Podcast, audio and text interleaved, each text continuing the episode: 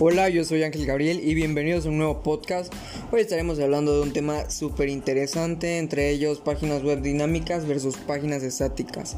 La historia de PHP, una gran controversia que siempre hemos tenido, que a veces no sabemos diferenciar entre las páginas web y las páginas estáticas. Estaremos hablando también del servidor Apache y quédate en este podcast para seguir disfrutando de los siguientes temas.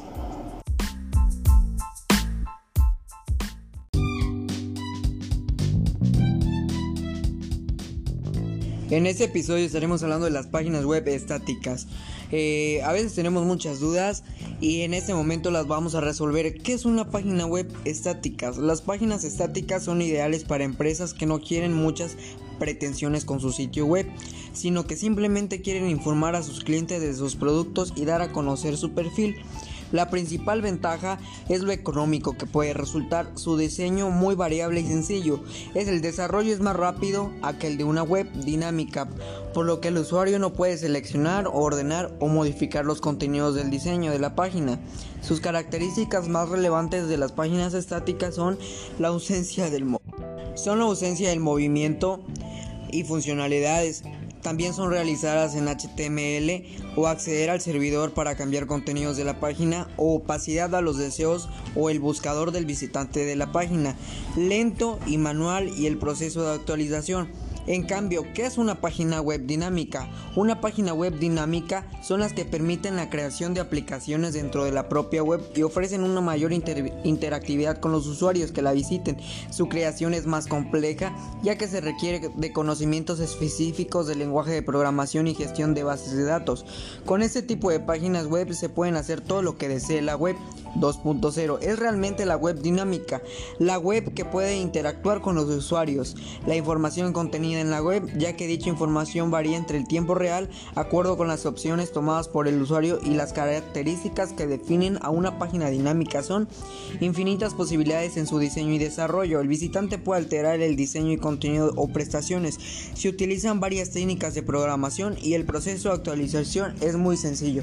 Entonces acá nos vamos a la gran duda ¿qué página me conviene? Una página dinámica pues te puede servir para interactuar con los clientes, como tener una tienda de ropa, eh, ofrecer a tus clientes de pagos, mensualidades o ofrecer variedades.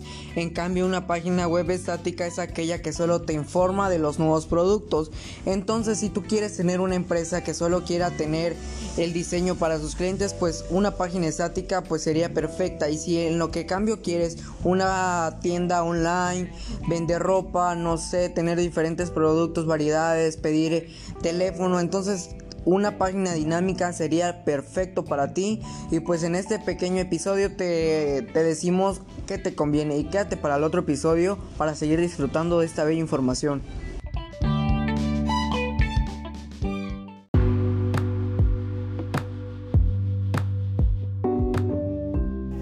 En este episodio estaremos hablando del sitio MySQL. ¿Qué es MySQL?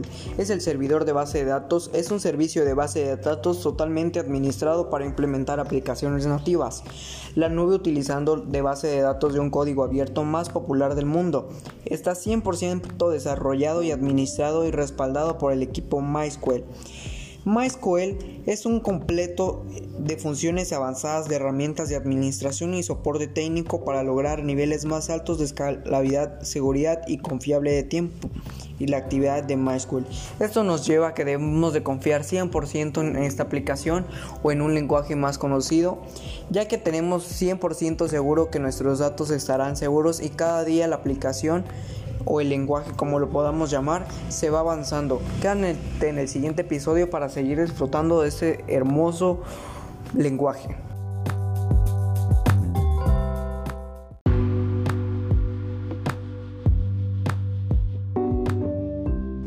En este nuevo episodio hoy estaremos hablando del servidor Apache. ¿Qué es el servidor Apache? El servidor Apache Server es un software de servidor web gratuito y código abierto para la plataforma Unix con el cual se ejecutan el 46% de los sitios web de todo el mundo. Es mantenido y desarrollado por Apache Software Foundation, la, que permite a los propietarios del sitio web servir contenido en la web y de ahí el nombre servidor web.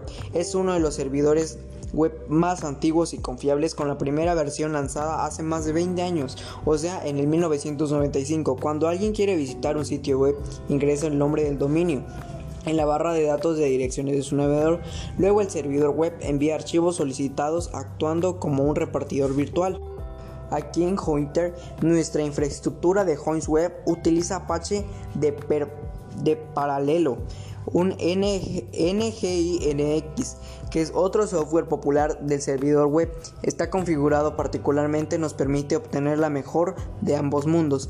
Esto mejora la gran medida de rendimiento del servidor al compensar los lados más débiles del software y fortalece del otro. Tenemos que Apache fue creado desde 1995 hasta hoy considerándose uno de los mejores y contando con más de 100 millones de usuarios mundiales contando así que es uno de los sitios web más confiables que existen y es uno de los más antiguos, así que el servidor Apache es uno de los grandes, es uno de los servidores más confiables y pues así fue desde 1995 hasta el día de hoy manteniéndose con rasgos, con rasgos de más de 100 millones de usuarios por todo el mundo y gracias por quedarte hasta este episodio y sigue disfrutando más del podcast con Ángel Gabriel.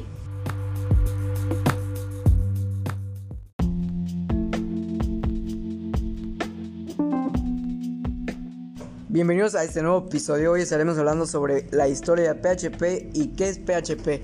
¿Qué, hace, qué es PHP?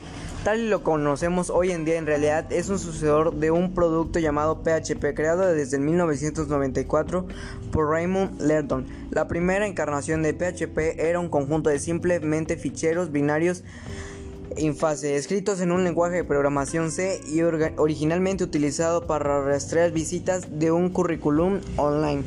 Llamó el conjunto de script Personal Homespage, más frecuentes referenciados como PHP Tools.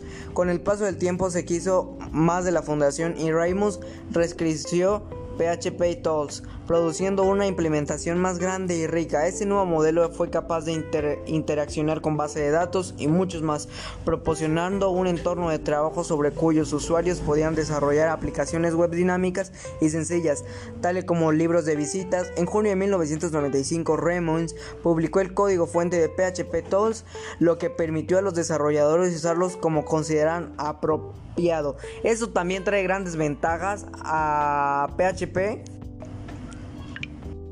en septiembre de ese mismo año, Raymus amplió PHP y por un corto periodo de tiempo abandonó sobre el nombre de PHP, ahora refiriéndose a las herramientas como abertura de forms.